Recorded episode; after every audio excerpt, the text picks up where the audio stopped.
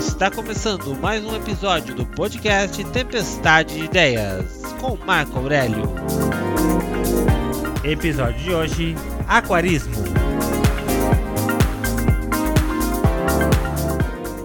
É senso comum que ter um animal de estimação em casa ou no local de trabalho é sinônimo de bem-estar e companhia garantidos.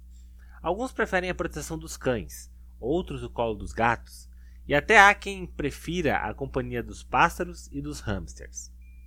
Mas, de certa forma, o animal de estimação mais fofo e carinhoso que pode existir em nossa casa sejam os peixes, já que fornecem uma dose extra de fofura, além de enfeitar nossa casa com os adornos do aquário e do próprio peixe.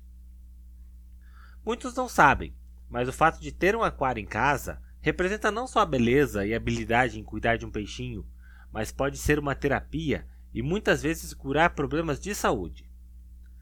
Um dos benefícios do aquarismo é o alívio do estresse e das tensões do dia a dia.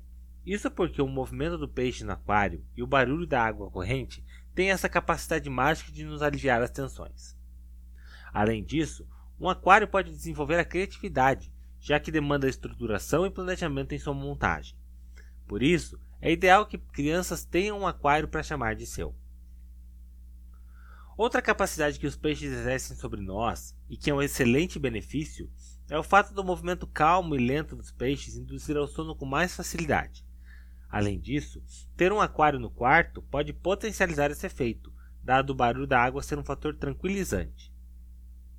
Além de muitos benefícios, cuidar de um aquário não demanda conhecimentos específicos, basta um pouco de habilidade e muita força de vontade.